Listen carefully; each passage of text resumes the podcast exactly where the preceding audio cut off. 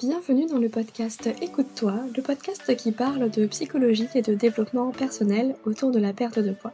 Je suis Aurélie Nussbaumer, psychologue et hypnothérapeute, fondatrice de l'académie Mincir Autrement, qui accompagne les femmes à faire la paix avec la nourriture et leur corps grâce à la psychoneuronutrition, mais également à lever les blocages psychologiques pour maigrir définitivement. Bienvenue dans l'épisode numéro 58 du podcast Écoute-toi. Je suis ravie de vous retrouver cette semaine où je vais répondre à une nouvelle question des auditeurs. Si jamais vous aimez ce concept et que vous avez envie de me faire part de votre difficulté à voir mon regard d'experte de manière totalement gratuite, eh bien n'hésitez pas à utiliser le lien directement dans la description du podcast où vous pouvez via le formulaire envoyer votre histoire, votre questionnement avec votre prénom ou en mettant anonyme si vous n'avez pas envie d'être cité pour que je puisse y répondre tout simplement. Aujourd'hui, je vais répondre à la problématique de Radia qui me dit que son problème à elle, c'est la nourriture émotionnelle. Alors malheureusement, j'ai pas plus d'infos. Donc vraiment, quand vous m'envoyez vos questionnements, n'hésitez pas à développer, à détailler un petit peu quel est le souci, quand est-ce que ça se présente, pourquoi, comment, etc. pour que je puisse au mieux vous répondre. Néanmoins, le sujet de l'alimentation émotionnelle est un vaste sujet et je trouve que c'est hyper intéressant de l'aborder parce que je pense que beaucoup vont se reconnaître là-dedans et j'avais très envie en fait de l'aborder sous la forme de bah, la vérité en fait sur la nourriture émotionnelle. Parce qu'on a l'impression en fait que le fait de manger ses émotions, c'est un peu le truc à éradiquer parce que c'est ça qui nous empêche de maigrir. Donc on va déconstruire un peu tout ça ensemble et vous allez comprendre un petit peu où je veux en venir. On va remettre, comme on dit, l'église au centre du village pour que ce soit bien plus clair pour vous, que vous puissiez savoir quoi faire si vous êtes aussi dans ce cas-là, si vous avez tendance à manger vos émotions. Qu'est-ce que ça veut dire? Ça veut dire que dès qu'il y a une émotion que vous ressentez, bah, le réflexe, la réponse que vous avez, c'est d'aller manger quelque chose, que ce soit des émotions agréables ou désagréables, euh, peu importe, on va traiter de ce sujet. Tout d'abord, j'aimerais vraiment vous expliquer en fait ce que c'est L'alimentation émotionnelle, la nourriture émotionnelle, peu importe comment vous l'appelez, le fait de manger par rapport à nos émotions, en fait, on a tendance à le diaboliser, à vouloir à tout prix l'éviter, un peu comme euh, les grignotages, en fait, il faut absolument arrêter ça. Mais en réalité, le problème de fond, il n'est pas vraiment là, parce que l'alimentation émotionnelle, le fait de manger ses émotions, en réalité, c'est un comportement normal et qu'on a tous. Qu'on veuille maigrir ou non, qu'on souffre de problèmes de poids ou non. Donc vraiment, mettez-vous en tête que manger ses émotions, c'est pas grave en fait, c'est quelque chose qui est normal et qu'on fait tous et ça a même un nom, ça s'appelle des envies de manger émotionnelles, des EME. Et en fait, quand on est dans l'envie de manger émotionnelle, qu'est-ce qui se passe? Imaginons que bah, là, vous rentrez, du travail, vous avez passé une journée vraiment pas super agréable, c'était hyper stressant. En plus, votre boss, vous a fait une remarque pas super agréable et vos collègues, sympas étaient tous en vacances, donc vous vous êtes retrouvés complètement seul au au bureau, au boulot et donc qu'est-ce qui fait qu'est-ce qui se passe quand vous rentrez à la maison? Bah, la seule chose que vous avez envie de faire là, c'est de décompresser, d'avoir un petit côté, réconfortant, donc vous allez, manger du chocolat. Alors qu'il est 19:00, hein et que vous allez bientôt manger le repas du soir. OK, vous avez juste besoin en fait d'un sas de décompression, d'un moment pour vous, pour vraiment relâcher. Relâcher la pression de la journée et vous apporter ce petit plaisir en fait que vous n'avez pas eu tout au long de la journée. Et qu'est-ce qui fait que ça passe par la nourriture? C'est que bah la nourriture c'est disponible à 24 dans nos placards. C'est facile. Et puis surtout, ça nous apporte un plaisir immédiat. Bah oui, on n'a pas besoin d'attendre, quelques minutes ou quelques heures pour ressentir les bienfaits. On l'a immédiatement une fois que le chocolat, est dans la bouche en train de fondre. On est d'accord? Et en fait, une fois que ça s'est passé, bah, c'est bon, vous avez eu votre dose de réconfort et vous pouvez continuer votre journée. Pas besoin de se prendre la tête. Ça, c'est quand on est dans l'envie de manger émotionnelle, c'est-à-dire une alimentation émotionnelle tout à fait normale. Lorsqu'elle est entre guillemets «anormale», c'est-à-dire qu'on va tomber normalement dans les compulsions. Et en fait, quand il y a compulsion, il faut bien comprendre qu'il y a restriction. C'est vraiment impensable de trouver des compulsions sans qu'il y ait des restrictions derrière. Parce que c'est parce qu'il y a des restrictions qu'il y a des compulsions. C'est-à-dire parce qu'on s'interdit certains aliments qu'en fait on va en avoir de plus en plus envie et que du coup, au bout d'un moment, bah, notre réserve de volonté, heu, notre jauge de volonté, elle va s'épuiser et quand elle est à 0, bah, en fait, on va craquer. Et vous connaissez le phénomène du «Oh bah, foutu pour foutu» et alors là, il y a tout qui passe, hein. Et l'idée, c'est vraiment de, encore une fois, remettre l'alimentation émotionnelle à sa place, comme quelque chose de normal, auquel on est tous confrontés et qui n'est pas quelque chose à éviter. La chose sur laquelle moi je vous inviterais à mettre votre accent, eh bien c'est de faire attention au fait que l'alimentation émotionnelle ne soit pas la seule réponse. Que l'alimentation ne soit pas la seule réponse à vos émotions. Et du coup, on va entrer pour cela dans la question des émotions. Parce que, bah, ok, il y a l'alimentation, mais il y a les émotions aussi. Les émotions, ça sert à quoi? Les émotions, ça nous signale simplement qu'il y a un de nos besoins qui n'est pas comblé. C'est un peu comme si on avait une notification sur notre téléphone pour nous dire, «Attention, batterie faible» ou autre chose, peu importe, hein, ou un nouveau message ou que sais-je. Sauf qu'en fait, les émotions, on les a diabolisées aussi en les catégorisant en émotions positives et émotions négatives.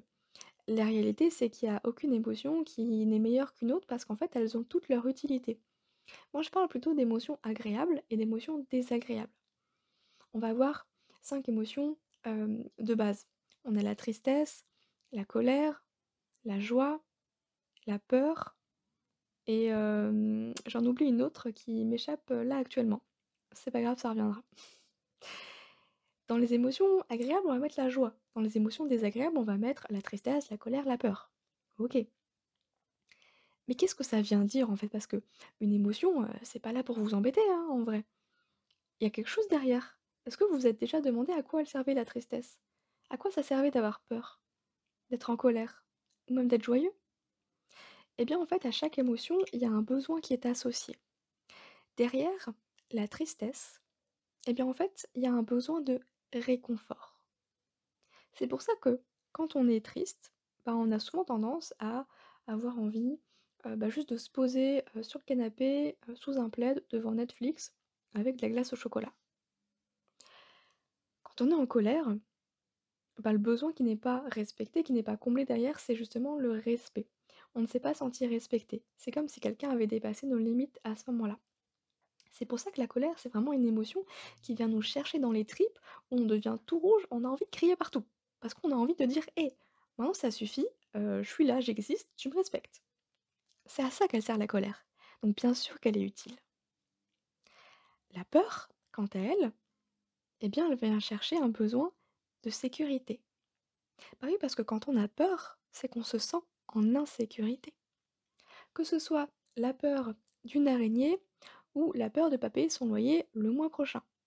On se sent en insécurité, qu'elle soit réelle ou imaginaire, parce que qu'importe que la peur, elle soit réelle ou non, votre cerveau, il interprète comme, heu, de la peur, point.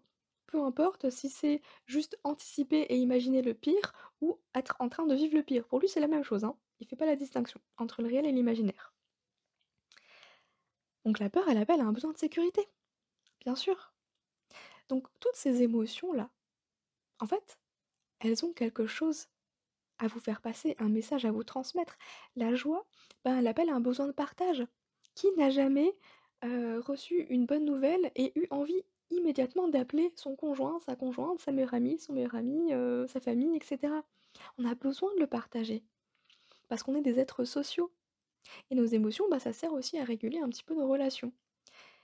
Mais surtout, à réguler nos besoins. Il faut bien qu'à un moment donné, on sache de quoi on a besoin et ça, ça passe par nos émotions tout simplement. Donc moi, ce que je vous inviterais à faire, eh bien, c'est déjà de regarder en face vos émotions. Parce qu'il y a déjà peut-être quelque chose là de cet ordre, qui fait que, on est en train de mettre les émotions sous le tapis, ou on essaye de pas les ressentir, de les refouler. On a peut-être été éduqué avec, bah, l'idée qu'on ne doit pas exprimer nos émotions, que c'est quelque chose, qui est mal, qui est pas bien, c'est pour les faibles ou que sais-je. Bah, déjà, Dites-vous que les émotions, bah, ça vous permet simplement de vous réguler, de connaître vos propres besoins. Donc, accueillez ces émotions en disant: «Tiens, bonjour tristesse, bonjour colère» et en vous demandant, bah, quel est le besoin qui n'est pas comblé là? Si je me sens triste, si je me sens en colère, si je me sens stressée même, quel est le besoin? De quoi j'ai besoin en fait pour apaiser cette émotion? Si vous rentrez du travail et que vous êtes stressé, peut-être que vous avez juste besoin de décompresser. Et à ce moment-là, bah, la nourriture, effectivement, ça peut vous y aider. Le problème, c'est que si ça devient le seul moyen de vous déstresser, bah là, effectivement, on tombe dans plutôt l'alimentation émotionnelle, mais de manière compulsive. C'est-à-dire qu'en fait, on n'a pas d'autre source de plaisir, on n'a pas d'autre moyen de se réconforter, de se sentir en sécurité, etc., etc. Et donc là, bien sûr, ça va vous empêcher de maigrir parce que bah, vous allez manger sans faim. Moi, ce que je propose aux membres de l'académie Mincir Autrement, notamment, c'est de faire une liste. Une liste de toutes les petites choses peuvent venir combler leurs besoins. Mais du coup, cette liste, on va la faire avant même hein, d'être dans la situation. On va faire la liste de tiens, quand je suis triste, qu'est-ce qui peut m'apporter de réconfort? Hormis la nourriture. Quand je suis en colère, qu'est-ce qui peut m'apporter justement le respect, le fait de poser mes limites? Quand je suis dans cette émotion de peur, qu'est-ce qui peut me permettre de me sentir en sécurité? Ça peut être des détails, ça peut être d'appeler un ami, ça peut être d'écouter une musique, ça peut être juste de se blottir sous un plaid, d'aller caresser son chat, de faire un câlin à ses enfants, son conjoint, etc. Peu importe. Et quand vous avez une émotion comme ça qui arrive, et que votre premier réflexe, c'est d'aller dans la cuisine, dans le placard ou dans le frigo, eh bien, prenez juste un temps d'observation et demandez-vous, ok, qu'est-ce que je suis en train de ressentir là?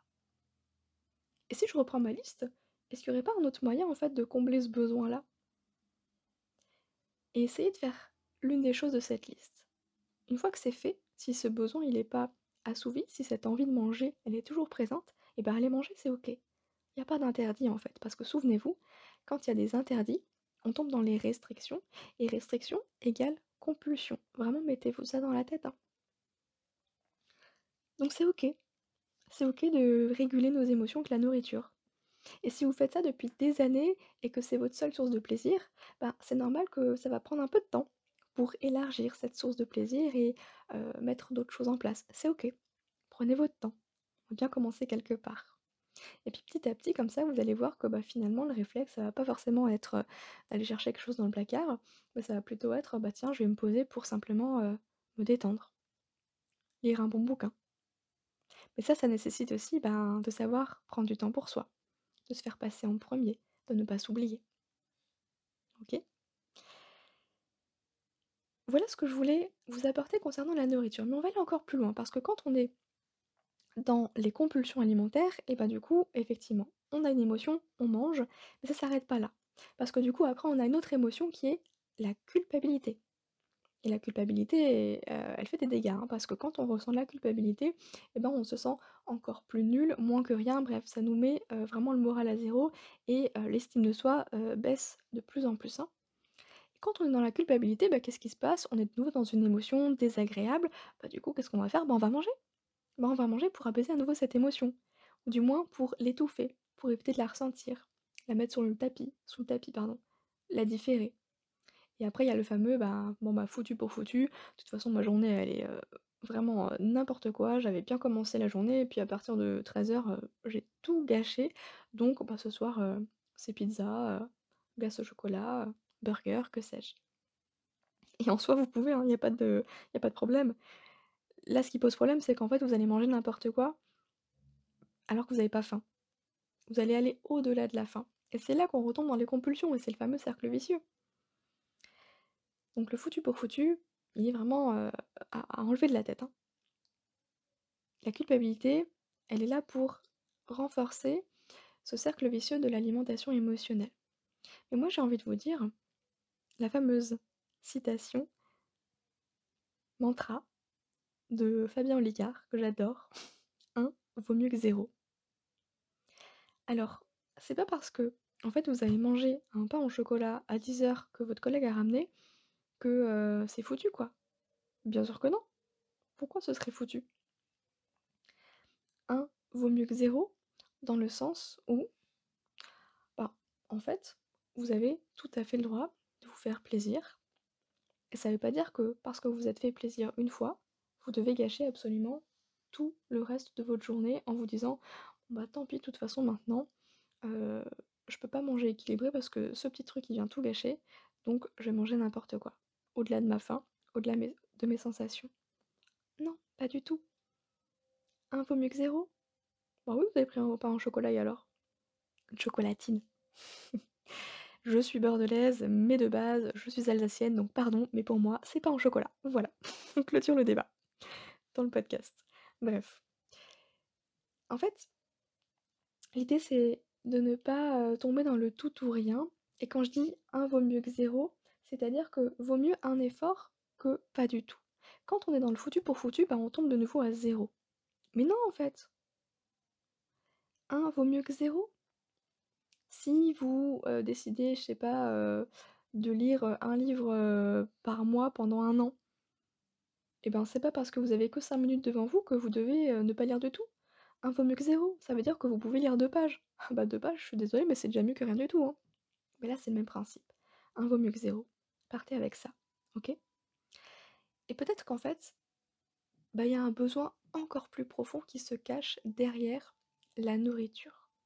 Et ça, je pense notamment aux personnes qui ont eu ce réflexe depuis très longtemps, depuis tout petit, comme si la nourriture en fait venait combler quelque chose, mais quelque chose de bien plus ancré, bien plus profond, bien plus ancien. Je pense notamment au fait de combler un manque d'amour, un manque de reconnaissance, une blessure de rejet, d'humiliation, que sais-je.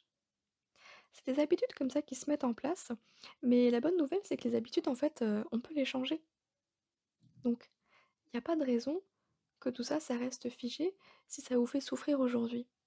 Et c'est vraiment là aussi où je veux vous amener, c'est que bah, si aujourd'hui effectivement vous êtes dans l'alimentation émotionnelle systématique, et que c'est ok pour vous, ben clairement si ça vous pose pas de problème, euh, vous n'allez pas réussir à changer. Hein. Et pourquoi changer quelque chose qui nous convient d'ailleurs Ok? Donc vraiment, posez-vous la question, ok, vous avez peut-être tendance à manger vos émotions, mais est-ce que c'est vraiment un problème? Est-ce que vraiment vous en êtes au stade où ça vous fait souffrir en fait cette habitude-là?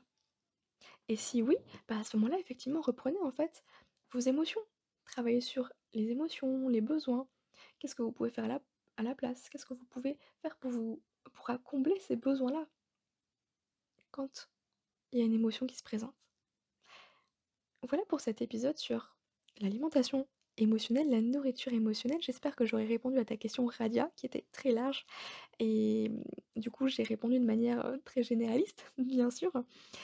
Et je vous rappelle que si jamais vous avez envie d'avoir un retour sur votre situation, sur votre histoire, bah, vous pouvez me l'envoyer de manière anonyme ou en mettant juste votre prénom dans le formulaire qui est directement en lien dans les notes du podcast. J'adore faire ces épisodes-là. J'ai déjà quelques réponses d'avance et je me réjouis de pouvoir vous apporter mon regard, mon œil d'expert, de psychologue sur ce sujet complexe qu'est la perte de poids, en gardant bien sûr en tête que bah, je n'ai que les éléments que vous me fournissez, donc je ne fais que des hypothèses. Vous proposez plusieurs pistes de réflexion, plusieurs exercices pour que vous puissiez piocher à droite, à gauche. Et je fais ça de manière ouverte, publique, parce que bah, les situations des uns écho souvent, font écho pardon, souvent aux situations des autres. Donc je sais que Radia t'es pas la seule, tout comme dans l'épisode précédent euh, sur le regard des hommes, Julie n'était pas la seule non plus dans ce cas-là. Donc c'est hyper important pour libérer aussi la parole, sentir que bah, en fait vous n'êtes pas toute seule à vivre ça et que c'est pas une fatalité, on peut changer tout ça. Ok? Moi, je vous retrouve du coup jeudi dans deux semaines pour un nouvel épisode de podcast. En attendant, prenez soin de vous et je vous dis à très bientôt. Si vous avez aimé cet épisode, je vous invite à le partager et à noter le podcast avec 5 étoiles sur Apple Podcast afin de le faire grandir et découvrir à d'autres femmes qui ont besoin d'entendre ce message. Je vous remercie pour votre soutien, je vous dis à très bientôt, prenez soin de vous.